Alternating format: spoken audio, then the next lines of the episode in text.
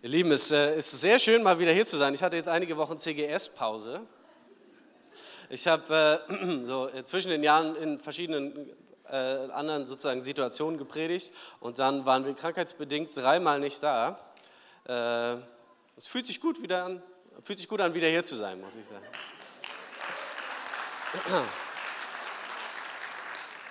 Hab euch ein bisschen vermisst.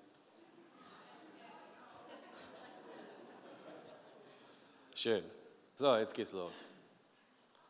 Vorgeplänke vorbei. Vater im Himmel, ich danke dir für diesen Morgen, für deine Gegenwart und deine Treue und dass du, wie Christoph das auch schon gesagt hast, dass du sprechen willst zu uns und dass du mehr hast als bisher. Amen. Es gibt in unserem Leben manchmal Dinge, die irgendwie unveränderlich scheinen. Es gibt auch in dieser Gemeinde leider viele irgendwie scheinbar festgefahrene Ehesituationen, Umstände, wo man das Gefühl hat, irgendwie über, über Jahre hinweg tut sich nichts. Vielleicht hast du ein Kind, was irgendwie kein Interesse mehr am Glauben hat und du hast schon oft dafür gebetet und es irgendwie auf dem Herzen gehabt, aber irgendwie scheint sich nichts zu tun. Und so gibt es manche Krankheitsbilder oder Situationen, wo man denkt, Mensch, da haben wir doch und ich wollte doch und Gott kennt doch mein Herz und irgendwie tut sich nichts. Kennt ihr das? Kennt es jemand? So Situationen, Phasen, Beziehungen, Herausforderungen, wo ich mir echt Veränderung wünsche, aber irgendwie kommt sie nicht. Das, was ich mir eigentlich wünsche, und das ist natürlich immer schwierig, man kommt gerade aus so einer euphorischen, dynamischen Lobpreisphase, es fühlt sich jetzt gerade nicht so an. Ich glaube, manche von euch, wenn ich sie heute Morgen gefragt hätte, vielleicht sogar als ihr in Gottesdienst gekommen seid, noch aus manchen Konflikten von zu Hause, würde man sagen, es gibt schon manche Dinge, in denen ich mir eigentlich schon lange Veränderung wünsche. Ich sagen würde, ich bin nicht zufrieden damit. Es ist nicht da, wo es sein sollte und wo ich glaube, wo es sein könnte. Und schon, lange, schon so lange kämpfe ich damit und der Wunsch ist da, aber Gott scheint ihn irgendwie nicht zu hören. Und es gibt verschiedene mögliche Reaktionen, äh, wie wir damit umgehen können. Eine typische Reaktion ist eine Resignation. Okay, dann dann bleibt mein Kind halt zu Hause oder dann ist die Ehe halt so oder wir kämpfen halt immer ein bisschen oder was weiß ich. Ja? Man resigniert so in diesem einen Bereich und man sucht sich was anderes. Sagt, okay, da, das hat jetzt nicht so funktioniert, aber dafür gehe ich irgendwo anders voran. Sagt, okay, diesen, das lasse ich jetzt erstmal einfach ruhen. Das ist jetzt schwierig gelaufen, war nicht so optimal. Ich habe auch ein paar Mal oder öfter oder vielleicht wirklich oft dafür gebetet, aber es war nicht so wie erhofft es ist nicht so eingetreten, wie ich es mir gewünscht habe, dann suche ich mir andere Baustellen. Ist ja auch logisch. Ich meine, ist ja irgendwann frustig. Ne? Also in diesem einen Bereich bin ich enttäuscht, den lasse ich irgendwie so beiseite. Wer weiß, vielleicht lernt mein Kind ja irgendwann noch Jesus kennen, keine Ahnung, was weiß ich. Ja? Vielleicht wird meine Ehe irgendwann zufällig besser oder keine Ahnung. Aber ich suche mir andere Sachen, wo ich mich investiere. Und dann gibt es manche, die aufgrund von Enttäuschung so eine geistliche Grundresignation irgendwie an den Tag legen. Ich resigniere geistlich generell. Ich mache so ein bisschen so mein geistliches Notprogramm. Und ich weiß nicht, wer von euch äh, das schon mal gehört, habe, äh, gehört hat. Ihr kennt sicher dieses Tier. Ja? Faultiere. Die haben eine besondere Fähigkeit, sie können selbst ihren Stoffwechsel regulieren und sie können den runterfahren. Ja? Und es gibt manchmal Situationen, in denen Faultiere ihren Stoffwechsel so weit runterfahren, dass sie nicht nur einschlafen, sondern dass sie aus Versehen sterben. Zack. Und wahrscheinlich hängen die trotzdem noch da am Baum, weil die irgendwie so einen Klammerreflex haben. Und ich weiß nicht, wer von euch schon mal dieses Gleichnis gehört hat von den zehn Jungfrauen. Alle zehn schlafen ein. Es ist nicht ungewöhnlich, dass wir als Christen Phasen haben der Resignation. Das, was ich mir wünsche, wofür ich bete, was ich mir erhoffe, das kommt nicht so schnell, wie ich es gehofft habe. und ich penne ein. Zumindest in einem bestimmten Bereich. Es gibt so eine Resignation, eine Enttäuschung, Frustration. Da suche ich mir halt was anderes. Und manche schlafen einfach komplett ein. Und ich würde behaupten, wir haben auch manche Faultiere unter uns, die ihren Stoffwechsel so weit runtergefahren haben, die so sehr auf Notprogramm fahren, dass sie Gefahr laufen, irgendwann aus Versehen zu sterben. Und fünf von den zehn Jungfrauen wachen auf und stellen fest, ich habe kein Öl. Ich bin eingeschlafen und ich wache auf und es ist zu spät. Und ich will jetzt gar nicht darüber sprechen, ob das sich begründet anfühlt, diese Enttäuschung. Wie gravierend das vielleicht auch war in deinem Leben. Gott hat einfach die Dinge nicht getan, wo ich gesagt hätte, das wäre Win-Win. Ja, ich habe öfter rede ich mit einem Freund, der zum Beispiel früher waren wir immer auf dem Alexanderplatz und äh, haben da evangelisiert, für Leute gebetet, den Heiligen Geist eingeladen, sonst was. Und manchmal ist nicht so viel passiert. Und meinte er, das kann ich nicht verstehen. So, wenn du mit Gott redest, sagst du, das ist doch Win-Win. Guck mal, ich bete, er erlebt dich, ist cool für ihn. Ich kann in die Gemeinde gehen, tolles Zeugnis erzählen. Ja, die Leute werden ermutigt. So, alle profitieren. So, warum machst du es nicht? Es gibt manchmal Gebetsanliegen, die, die sich richtig plausibel anfühlen, die Gott trotzdem nicht erhört. Und vielleicht ist es gravierender gewesen in deinem Leben, eine größere Enttäuschung. Vielleicht ist jemand gestorben, vielleicht sind Dinge wirklich anders gelaufen. Und manche von uns haben mehr oder weniger bewusst oder unbewusst einfach so einen geistlichen Stoffwechsel runtergefahren. Dafür machen wir andere Sachen. Wir sind richtig gut darin, andere Sachen zu machen. Wir arbeiten mehr, sind irgendwie anders beschäftigt. Das ist eine mögliche Reaktion. Frustration in einem bestimmten Bereich, okay, lasse ich halt. Oder Frustration generell mit Gott, dann suche ich mir eine komplett andere Baustelle, fokussiere mich auf meinen Job, was weiß ich, und mache halt so Notdienst. Ja? Und es gibt Leute, das erlebe ich auch immer mal wieder, die haben eine andere Antwort darauf. Ähm, ich habe mal eine, Situation beobachtet, die ich ganz interessant fand. Ein kleiner Junge hat Maxien gespielt mit seiner Family. Kennt ihr das? Maxien ist so ein Würfelspiel, ja. Man, quasi, man kombiniert immer Zahlen. Die untere Zahl ist der einstellige Bereich, der, die obere Zahl ist der, ach, keine Ahnung, ist jetzt verwirrend erklärt. Äh, keine Ahnung, 3 und 4 ist eine 43. Ja? Und man würfelt im Kreis und man will immer höher sein als der nächste. Und das Krasseste, was man würfeln kann, ist Maxchen, 21. Vielleicht gibt es da auch andere Namen für, weiß ich nicht. Ja? Maxchen. Maxchen. Und äh, so ein kleiner Junge, der hat mitbekommen, okay, ja, das Ziel ist Maxchen. Also hat er jedes Mal gewürfelt, gar nicht drunter geguckt, gesagt Maxchen. Maxchen. Maxchen. Jedes Mal. Und ich so, Alter, nein, nein, nein. Und manchmal fühlt sich das an, dass man in bestimmten Kontexten mit Christen zu tun hat, die irgendwie gelernt haben, so das höchste Ziel ist Erweckung. Und dann rufen wir das einfach immer. Und dann fordern wir das. Und dann gibt es so Leute, die rumrennen und quasi Mäxchen schreien in Form von Erweckung, Erweckung. Und in Anbetracht eigentlich der Krise oder was weiß ich, rufen wir trotzdem Erweckung. Du hast das Spiel nicht verstanden.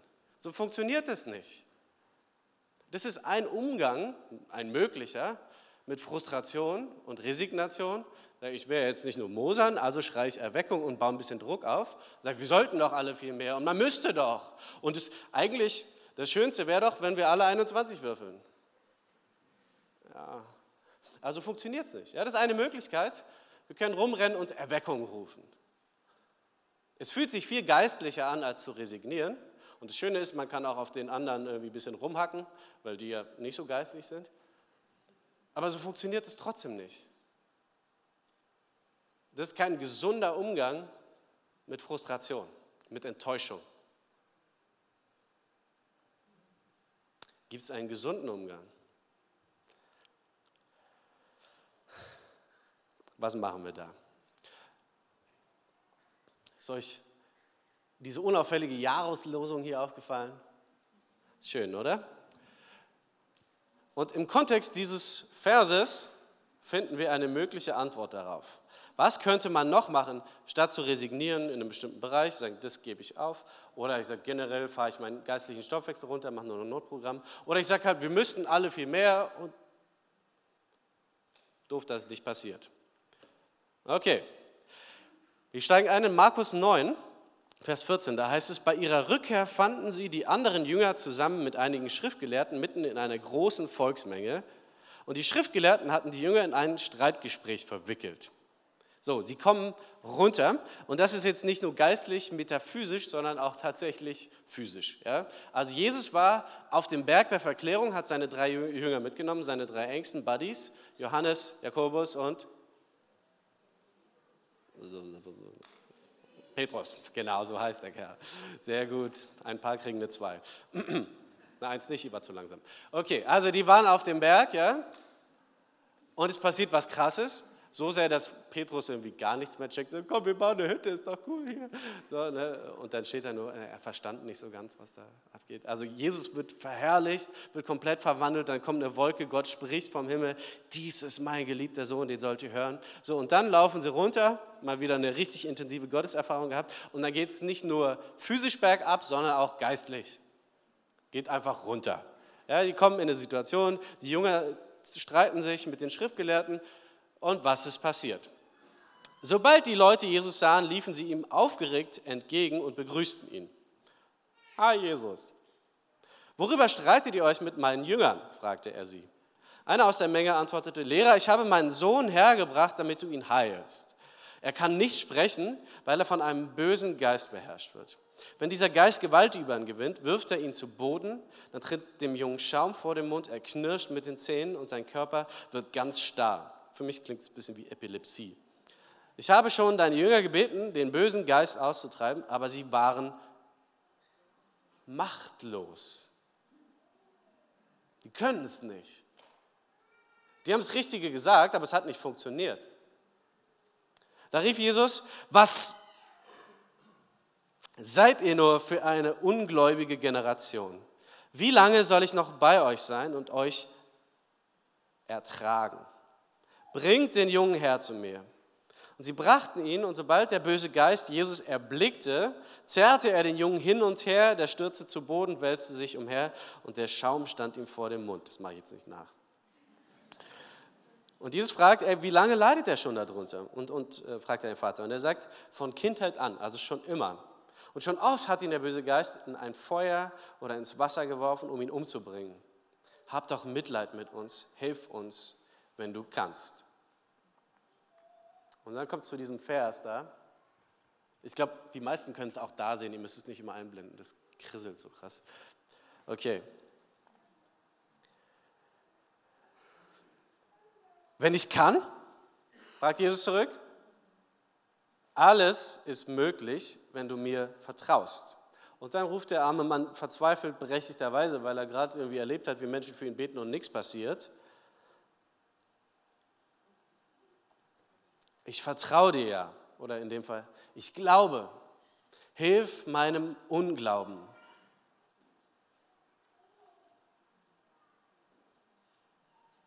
Und dann sieht Jesus, dass immer mehr Leute zusammenlaufen und er bedroht den bösen Geist und sagt, du stummer und tauber Geist, ich befehle dir, verlass diesen Jungen und kehre nie wieder zu ihm zurück. Okay? Da stieß der Dämon einen Schrei aus, zerrte die Jungen heftig hin und her und verließ ihn. Und der Junge lag regungslos da, sodass sie meinten, er sei tot. Jesus nimmt seine Hand, half ihm aufzustehen und er steht wieder und ist wieder gesund. Und Jesus geht ins Haus danach mit seinen Jüngern und die fragen ihn die entscheidende Frage, die du dir vielleicht auch schon manchmal gestellt hast, weshalb konnten wir diesen Dämon nicht austreiben?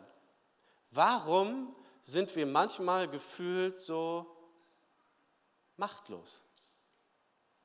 Ich habe doch das Richtige gesagt. Und da gibt es manchmal auch so lustige Situationen, wo Menschen meinen, es richtig machen zu müssen und dann sind die anderen schuld. Ja? Ich habe doch jetzt geboten und dann müsstest du das doch auch einsehen. Naja, wenn du es geboten hast und es funktioniert, dann ist es ja offensichtlich passiert. Und wenn ich es nicht einsehen kann, die Person, dann ist es auch nicht passiert.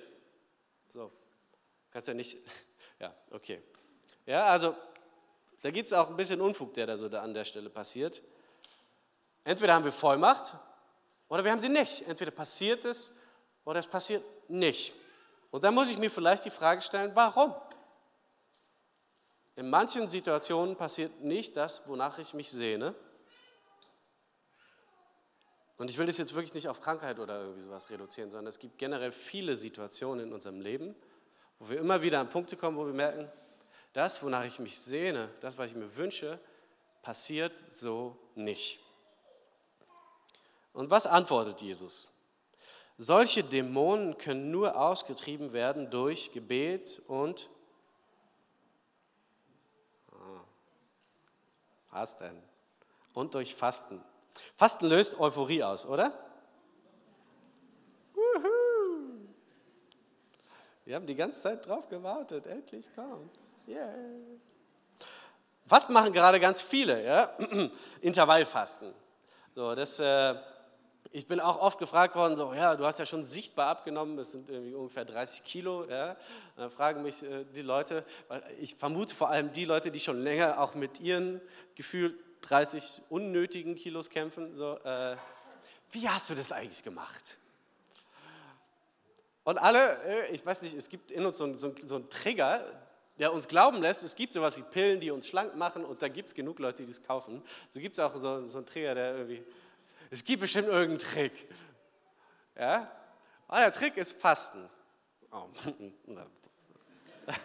Das ist jetzt nicht so cool. Sorry.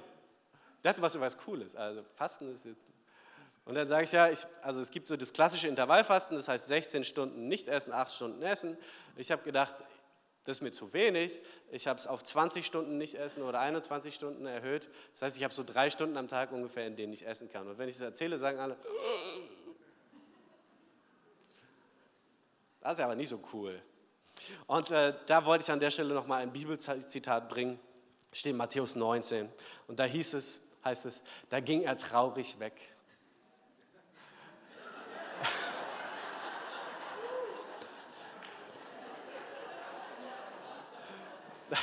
Denn er hatte viele Güter im Kühlschrank. Und er genoss es, sie regelmäßig zu vernichten.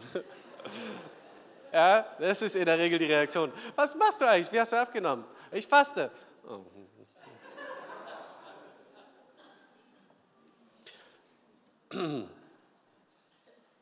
Fasten ist lange Zeit kein essentieller Bestandteil von Gemeindearbeit gewesen. Also seit wir hier sind, seit über sechs Jahren, äh, gab es keine gemeinsame Fastenzeit in dieser Gemeinde. Nicht einmal. Und die Frage ist, sollten wir fasten? Sollten wir fasten? Und äh, für mich, früher, was mich an der Stelle bewegt hat, war immer so die, die Antwort von Jesus, als er gefragt wird, warum fasten deine Jünger nicht? Sagt er, sollen sie denn fasten, solange der Bräutigam da ist? Macht doch gar keinen Sinn. Ja, und irgendwie stellt sich an der Stelle so eine Reaktion an, als man irgendwie denkt, ja, der Bräutigam ist ja irgendwie immer noch da, oder? So, aber Jesus sagt es schon, wenn der Bräutigam weg ist, dann werden sie fasten. Dann werden sie fasten. Fasten ist nicht so einfach und deshalb auch nicht so beliebt. Auch wenn es eine geistliche Aktivität ist, fühle ich mich nicht mega gesegnet währenddessen. Ja? Also wenn du fastest, merkst du nicht währenddessen, wie du getragen wirst von den Flügeln der Engel. Naja, weißt du, was du merkst? Hunger. Da ist dieses Gefühl, ich glaube, der Herr wirkt es in mir. Hunger. Es fühlt sich einfach so an, wie das, was es ist. Verzicht. Wir verzichten.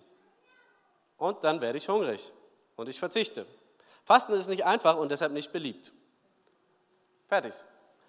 Lobpreis ist meistens einfach, wenn ich in ein Umfeld komme, das mir den Rahmen bietet. Wenn ich ins CGS reinkomme, Lobpreis geht los. Ist es da schwierig, Lobpreis zu machen? Nein. Ho hoffentlich. oh, wenn ihr spielt. Nein. Die Frage ist dann, okay, wie oft machst du bewusst alleine Lobpreis? Es ist leicht hier, wenn alle Lobpreis machen. Wie oft setzt du dich alleine zu Hause hin Du sagst, jetzt habe ich Zeit, eine halbe Stunde, Gott, ich will dich anbeten. Und die Frage wäre, das muss niemand beantworten, machst du das wirklich Öfter als einmal in der Woche? Ich gucke niemand an.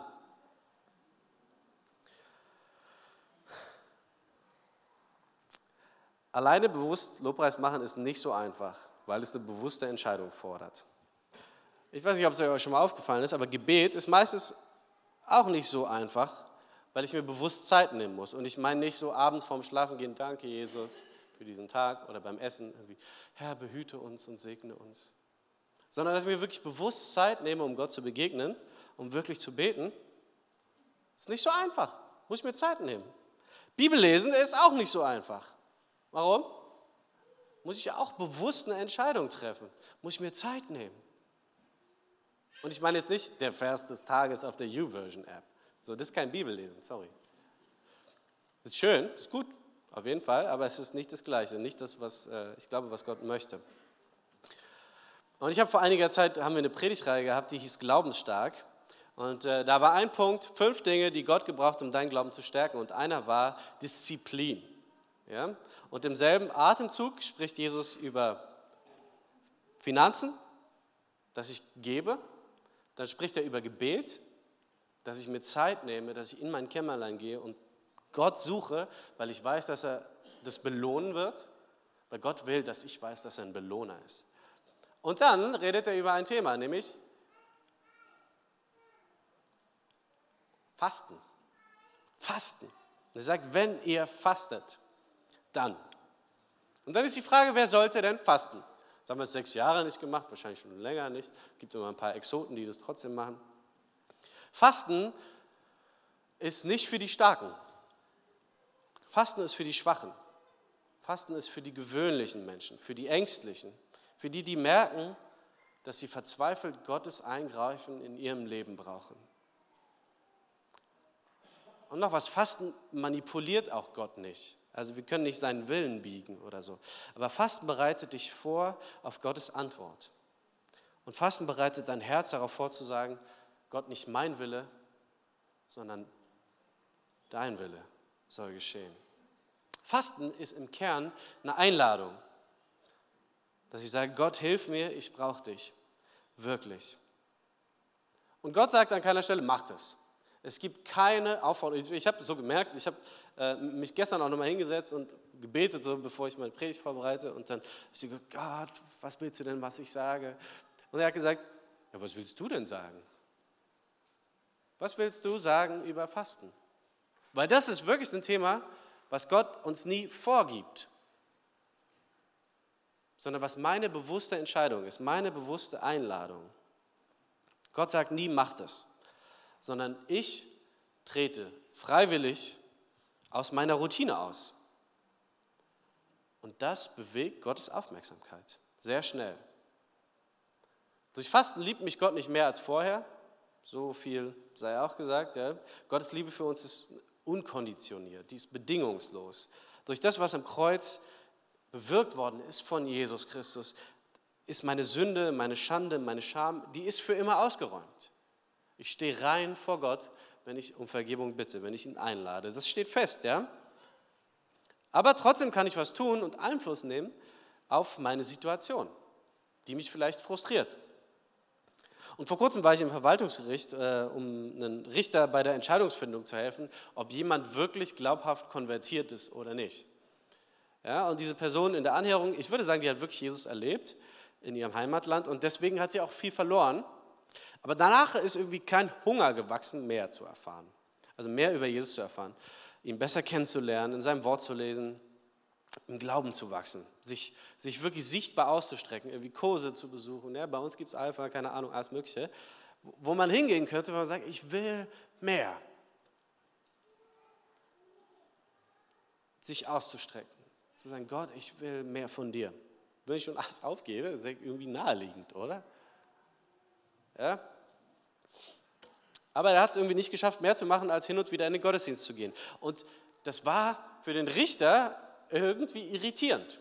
Er hat, also es war ein ungläubiger Richter, ja, und er hat, der hat mich im Grunde gefragt, ist man wirklich mit Gott unterwegs, wenn man sich nicht wirklich nach ihm ausstreckt? Wenn einen das nichts kostet. Das hat er mich gefragt. Ist man dann wirklich Also der ungläubige Richter hatte große Mühe, sich vorzustellen, dass man tatsächlich tiefgreifend von Gott verändert worden ist, wenn das keinen Hunger auslöst. Wenn es nicht dazu führt, dass ich sage, ich bin gerne bereit, irgendwie mehr zu gehen. Ich will mehr. Ich habe eine Sehnsucht, ich habe einen Hunger. Entweder lebt man das und ist hungrig oder sein Ergebnis war, dann, dann, kannst, dann lass es doch. Lass doch sein. Ja? Dann leb für dich irgendwie privat dein Glauben, was weiß ich. Aber musst du jetzt, musst du sonntags in den Gottesdienst gehen? Das macht jetzt den Kohle irgendwie auch nicht fett. So.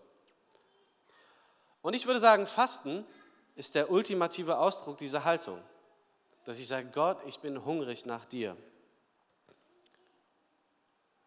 Nicht damit ich gläubig wirke, damit irgendwelche Außenstehenden zu dem Ergebnis kommen, oh ja, der Rudi, der ist aber wirklich gläubig oder so, sondern für mich.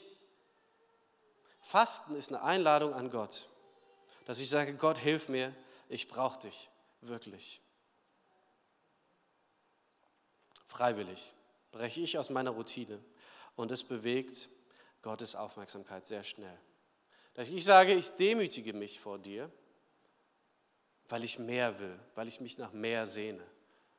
Ist es ein Herzensanliegen, dass sie sagt, es gibt Situationen, es gibt Umstände, es gibt Dinge, da wünsche ich mir wirklich Veränderung. Ich will mehr. Ich will nicht, dass mein geistliches Leben nun so ein weiter so ist. Ich will nicht, dass meine Ehe, meine Beziehung, keine Ahnung, was es ist in eurem Leben, wo ihr sagt, da bin ich unzufrieden, da laufe ich Gefahr zu resignieren oder da bin ich schon resigniert.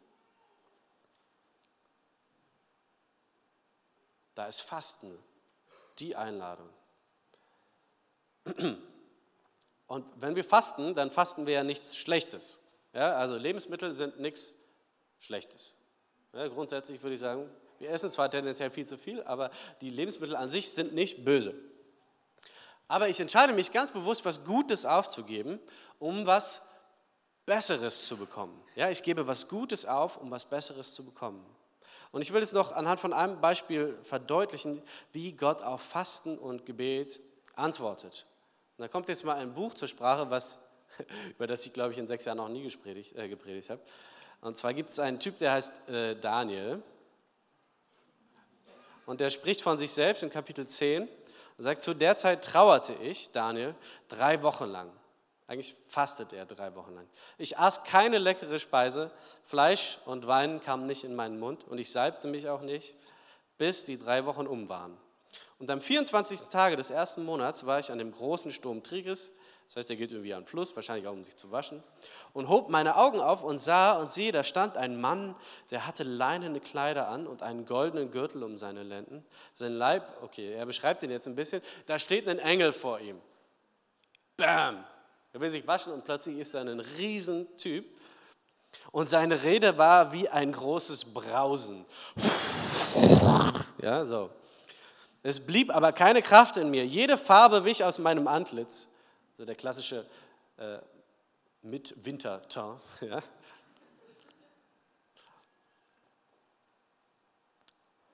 Und ich hörte seine Rede und während ich sie hörte, sank ich ohnmächtig auf mein Angesicht zur Erde. Und siehe, eine Hand rührte mich an und half mir auf die Knie und auf die Hände. Und er sprach zu mir, Daniel, du von Gott geliebter, merk auf die Worte, die ich mit dir rede, und richte dich auf, denn ich bin jetzt zu dir gesandt. Wisst ihr, was interessant ist an diesem Text? Am Anfang heißt es, ich aß keine leckere Speise. Ja? Ob Gemüse lecker ist oder nicht, sei jetzt mal so dahingestellt, da gibt es sicher unterschiedliche Meinungen. Jedenfalls isst er nur Gemüse und sagt, er isst nichts, worauf er Lust hat. Nichts Leckeres, nichts Geliebtes. Und Daniel entscheidet sich ganz bewusst zu verzichten auf das,